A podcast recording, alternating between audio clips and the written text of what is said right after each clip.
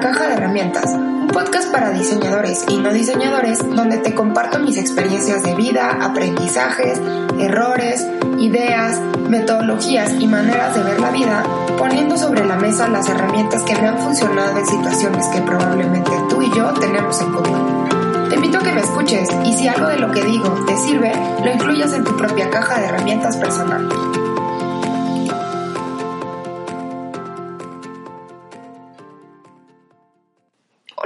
Amigos, muchísimas gracias por acompañarme en un nuevo episodio de la caja de herramientas.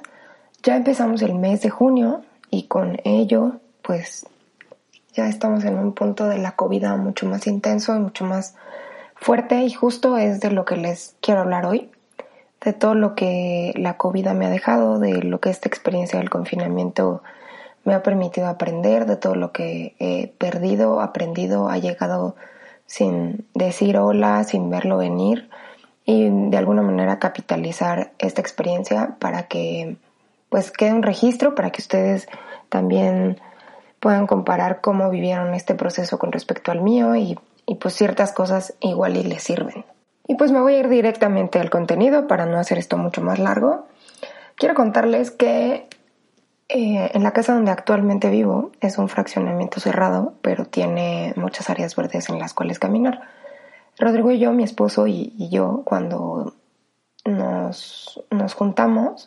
vivimos en esta casa y después nos casamos, vivimos en esta casa y luego nos fuimos a vivir a San Cristóbal de las Casas y apenas hace un año que regresamos y regresamos a vivir a la misma casa donde vivíamos antes de, de tener hijos. Entonces, em, bueno, pues ha sido muy interesante porque ciertamente tenemos esta posibilidad de salir a caminar alrededor del, fraccionamiento, pero cuando no teníamos em,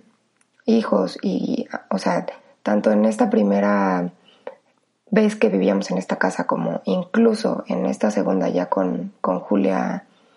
em, o sea, ya con una hija, la verdad es que nunca nos habíamos dado la oportunidad de salir a caminar y de explorar la zona. Y pues en este confinamiento ciertamente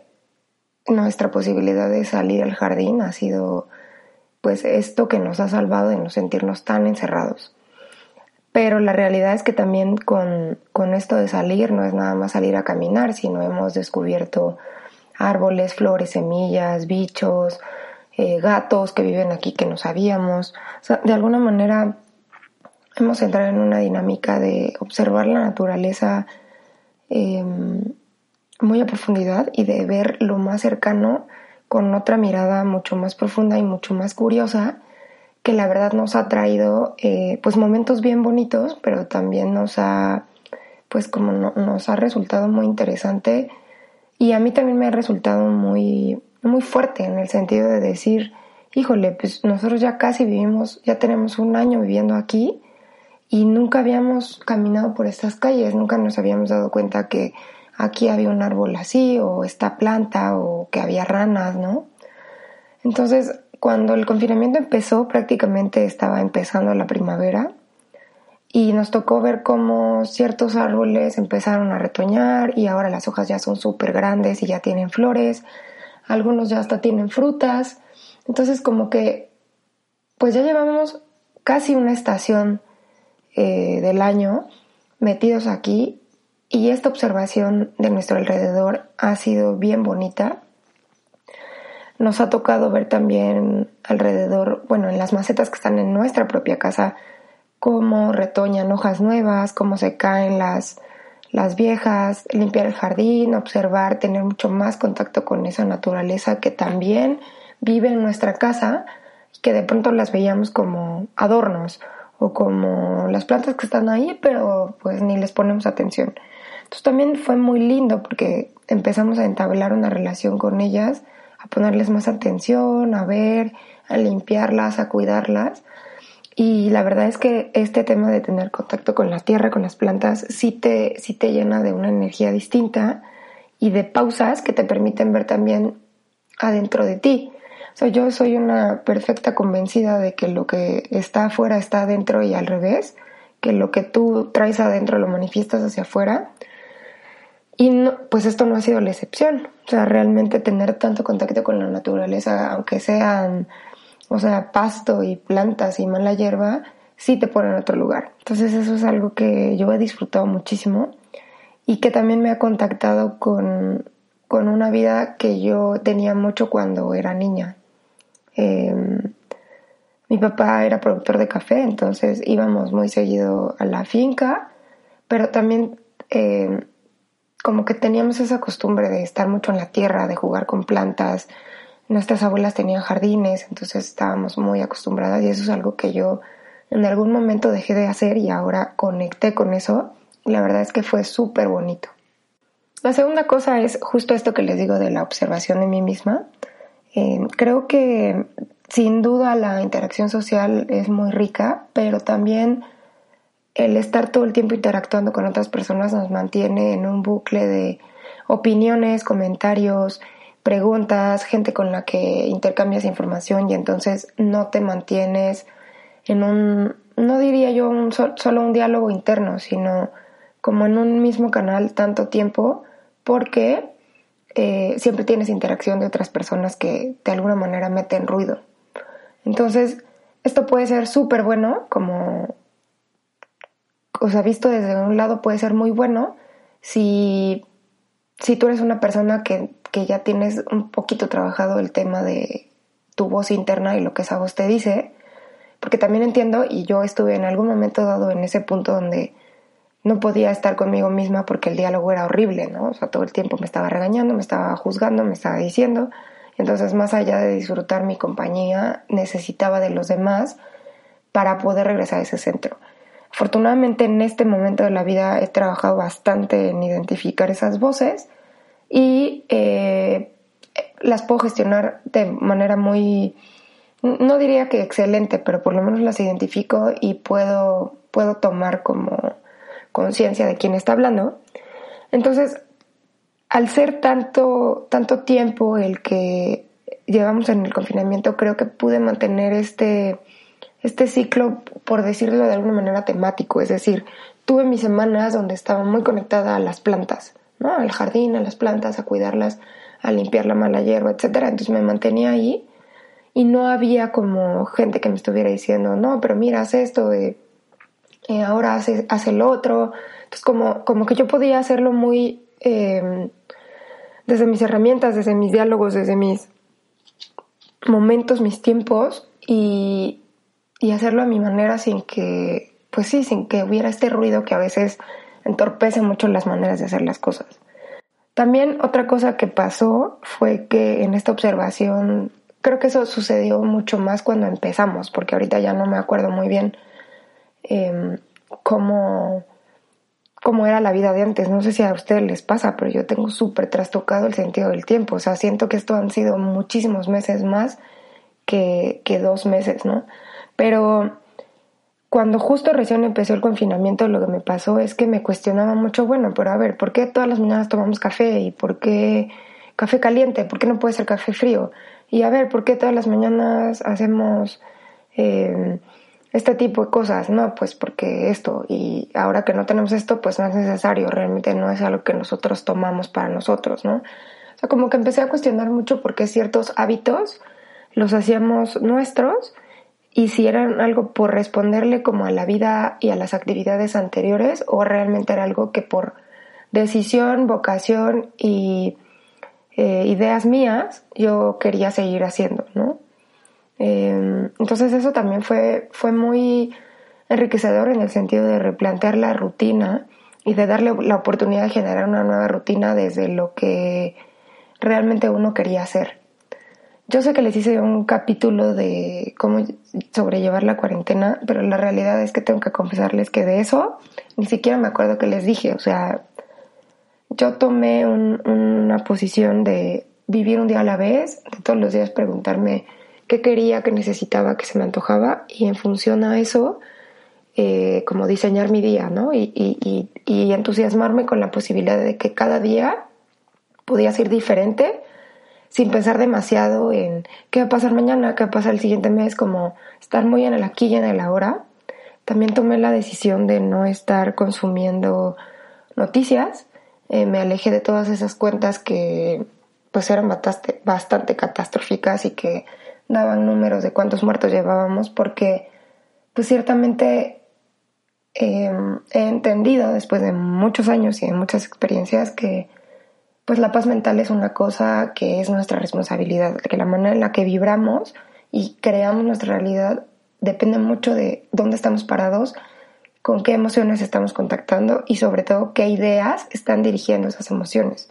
Entonces, eh, me blindé muchísimo de noticias, de información que pudiera conectarme con el miedo, con la ansiedad, con la desesperación, porque sentía que era demasiado complicado todo lo que estaba pasando y que si además de mi propia experiencia en el confinamiento yo le aumentaba tensión, corría el riesgo de no poderlo manejar.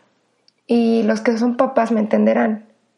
Hay una regla que pues es la regla de las mascarillas de avión que dice que tú no puedes ponerle la mascarilla a un menor de edad o a un adulto mayor si primero el adulto no se la pone. Y justo eso era mi prioridad, o sea, estar bien yo para poder sobrellevar pues una familia, para poder sobrellevarme a mí misma y sobre todo porque yo soy el, soporte de una niña pequeña de tres años, ¿no? Eh, entonces, eso fue también súper importante la, elección voluntariamente que yo tomé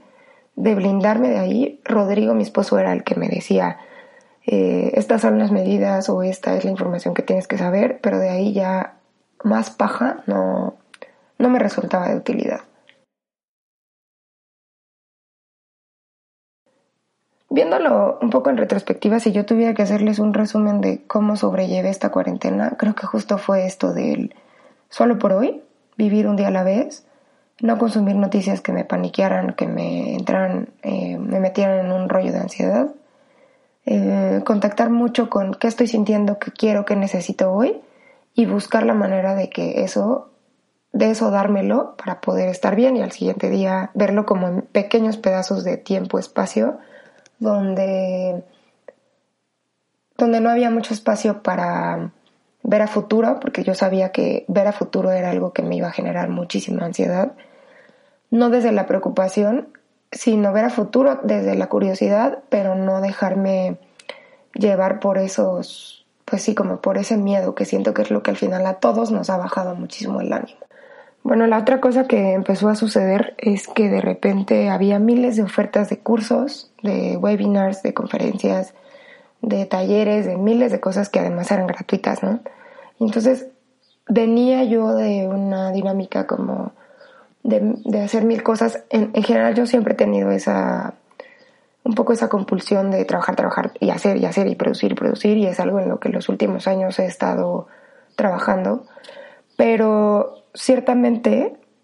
eh, creo que muchas personas veníamos de un ritmo así y cuando empezó la COVID pues empezamos a tener igual este bombardeo de miles de ofertas de cursos y de webinars que además como son gratis, pues no hay que aprovecharlos y hay que tomarlos. Y entonces nos empezamos igual a llenar de miles de actividades y de miles de clases y de, y de muchísima información que en este afán de como es gratis no hay que desperdiciarlo, había que llenarlos o tomarlo, ¿no? Entonces al principio me pasó un poco eso, pero la verdad es que también de pronto ya se volvía como esta exigencia otra vez de tengo que tomarlo, tengo que conectarme, tengo que hacerlo, tengo... Entonces me di cuenta que yo estaba cambiando un ritmo de vida súper acelerado por ahora un ritmo de, de consumir información y cursos y webinars y talleres que era exactamente lo mismo. Entonces en algún momento decidí parar y decir ya no más, solamente voy a tomar las cosas que yo necesite y las voy a buscar y cuando las tenga las tomaré pero no porque vea la información ahí puesta, estoy obligada a tomarlo. Bueno, otra de las cosas que para mí fue un descubrimiento muy revelador fue darme cuenta que, pues que las relaciones, generalmente nosotros pensamos en relaciones como relaciones sociales, ¿no? Con humanos, con otras personas, con nuestra pareja, nuestra familia, amigos. Pero en realidad, estando, estando aquí metido tanto tiempo, y esto viene a abonar un poco al, primer punto, es que también nos relacionamos,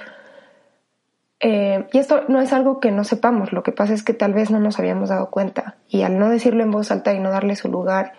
lo vivimos de una manera más automática. Eh, o sea, existe, pero no, no, lo, no nos hacemos tan conscientes. Me di cuenta que en realidad también todo el tiempo nos estamos relacionando con objetos, con ideas, con información, con espacios. Eh, y que, y que pues a veces vemos muy superficial este tema de la decoración o de eh, qué plantas tenemos en nuestra casa, pero que cuando tenemos tanto tiempo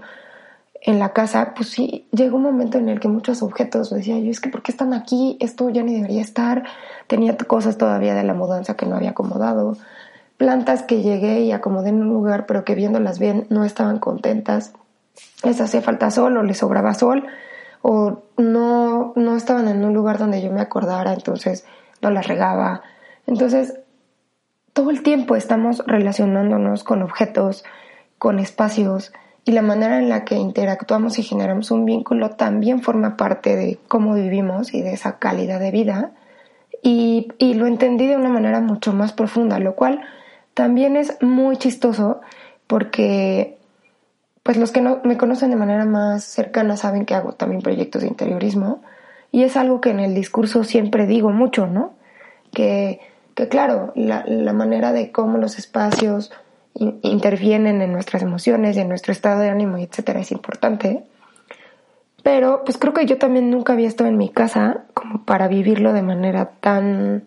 eh, cercano y sobre todo también con otros elementos que no son solo el espacio y los objetos, como lo que le decía de las plantas, ¿no? Entonces eso también fue algo súper importante para mí y también en cómo ciertas ideas que traemos y que no nos damos cuenta que traemos se manifiestan en nuestros espacios y en los objetos que tenemos. Entonces cuando empecé a entender, bueno, este objeto porque está en mi casa, ah, bueno, pues es que pensé que en algún momento me iba a servir o pensé que eh, se lo podía regalar a no sé quién, pues me replanteé esa idea y entonces entendí que tal vez no valía la pena tenerlo, ¿no? Porque pues a esa persona no sé cuándo la voy a volver a ver y también yo no sé si esa persona lo quiere en su casa, entonces sí, sí hubieron como muchas, muchos replanteamientos en función a cómo nos relacionamos con todas las cosas que tenemos. Otra de las cosas que me pasó fue entender o o reflexionar un poco en función a la inversión que hago, de dónde pongo mi tiempo, mi dinero, mi energía y mi atención. Mm, o sea, me di cuenta que, que en este rush y esta chinga de la vida, y como en este afán de producir y hacer siempre más, pues la verdad es que la atención y la energía y el esfuerzo siempre se iban como en tener más tiempo o aprovechar el tiempo lo más que se pudiera y eh, generar dinero, ¿no? No tenía puesto la atención en el disfrute, en el gozo, en el descanso, en darme cosas a mí para disfrutar. Y en el momento en el que hice una pausa y dejé de perseguir esto, de producir más, de eficientar los tiempos, de ganar más dinero, automáticamente conecté con el tema de, el disfrute y empecé a tener una racha creativa súper interesante. O sea, muy creativa que hace muchos años no tenía, por lo menos no la recuerdo. Tipo como que en las madrugadas me despertaba con, con ideas así de que se me prendía el foco y tenía que escribirlas o grabarlas. Em, sí, como, como, como que siento que para mí fue un detox, un detox de mucho ruido que existía, que tanto en el, en el conectar con el disfrute y dejar de poner atención en el tiempo y en el dinero fluyó, pero que también fluyó mucho porque siento que al no sentir que estaba con el spotlight puesto de los demás, o sea, que la gente no estaba viendo qué hacía, cómo la hacía, qué tan creativa era o no, o sea, no sentía de como de lo social esta exigencia o esta interacción tan fuerte, me, me, me solté y fluí y dije, bueno, yo estoy haciendo esto para entretener a mi hija, para disfrutar yo la tarde, para pasar el día y realmente no me importa si pues a alguien le gusta o no porque lo estoy haciendo para mí. Entonces, pues paradójicamente fluyó el proceso y fue súper bonito y justo entendí este tema de pues que cuando haces las cosas para ti, por el gozo, por el disfrute de hacerlos y porque la creatividad llama a tu puerta y tú juegas con ella, la verdad es que los resultados son increíbles. Entonces eso también fue como, como el gran regalo de la COVID para mí. Y yo le digo COVID porque siento que de verdad ha sido mucho tiempo y que ha sido el tiempo suficiente como para que si empezamos de buen ánimo, se nos cayera el ánimo y luego lo volviéramos a agarrar o no lo volviéramos a agarrar, o empezamos de malas y después ya le fuimos viendo el lado bueno. O sea, ha sido un proceso lo suficientemente eh, largo como para tener eh, rachas y subidas y bajadas y etapas y al mismo tiempo lo suficientemente corto como para saber que esto es una etapa y que no va a durar para siempre, ¿no? Otra de las cosas muy interesantes que me pasó es que de pronto tenía conversaciones que creo que nunca en 10 años de estar con mi esposo había tenido. Sobre todo cosas como cuáles son tus hobbies, qué hacías de niño, ¿no? Y, y aspectos que a veces pues como estás en una dinámica de trabajo, trabajo, trabajo, no hay espacios para saltar, es, para soltar eso y, y, pues empezarnos a conocer también desde otro lugar que no habíamos conocido. Y esto me parece muy bonito porque creo que lo tenemos como un mandato social de que conoces a una persona y tiene que pasar cierto tiempo para entonces saber que es la persona correcta y casarte y entonces todo va a estar bien y para mí fue un recordatorio de que nunca nos dejamos de conocer, de que las personas somos un proceso de construcción constante que sobre la vida vamos eh, creando, transformándonos, eh, convirtiéndonos, eh, descubriéndonos a nosotros mismos y que al mismo tiempo en estas relaciones que establecemos con los demás, pues es lo mismo, son siempre dinámicas, cambiantes y que es tener estos puntos de encuentro después de tanto tiempo donde crees que ya conoces a la persona, pues la verdad es que siempre son, son interesantes. Y bueno, ya para terminar con todo lo que la COVID me ha dejado, que yo creo que también es una cosa bastante relativa, porque cuando empecemos a transicionar eh, a lo que podría ser lo que le llaman la nueva normalidad, iremos dándonos cuenta de muchas otras cosas porque sí creo que es un proceso que ahorita podemos ver cosas porque estamos aquí, pero cuando volvamos a salir a la calle nos daremos cuenta de otras cosas que pensamos que no extrañábamos, pero que sí, ¿no? Pero hoy sí les puedo decir que, que de pronto me doy cuenta que las cosas que uno más extraña son cosas muy diferentes a las cosas por las que uno todo el tiempo está eh, moviéndose, que esto también tiene que ver con lo que les decía de dónde inviertes tu tiempo, tu energía, tu atención y tu dinero, ¿no? O sea, realmente,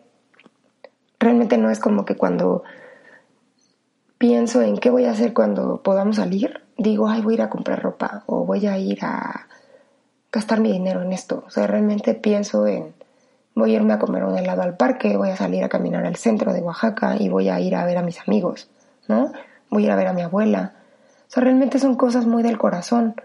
muchas cosas que atesoramos como experiencias que nos aportan mucho más que dinero o mucho más que tiempo. Son, son cosas intangibles y que muchas veces buscamos ese dinero y ese, y ese tener más tiempo para poder estar en estas cosas intangibles, pero que pues si hoy tuviéramos que elegir, pues realmente las cosas que nos parecen importantes pues no son ni el tiempo ni el dinero, son realmente cosas que se quedan, que transcienden en nuestro corazón y en, nuestro, pues, en nuestra alma. Y bueno, ya para terminar, les quiero compartir que realmente estoy muy conflictuada con el término este de la nueva normalidad. Creo que son dos palabras que confunden a mi mente, porque por un lado es nueva lo cual me entusiasma muchísimo de algo nuevo, algo diferente, algo que no existía, eh, la oportunidad de crear algo eh, a partir de, de, cero y de reinventarnos, replantearnos y volver a empezar. Pero cuando le aumentan normalidad, entonces automáticamente regreso al pasado y a esta comodidad que a veces me parecía muy incómoda y con la cual no estaba muy de acuerdo en muchísimas cosas.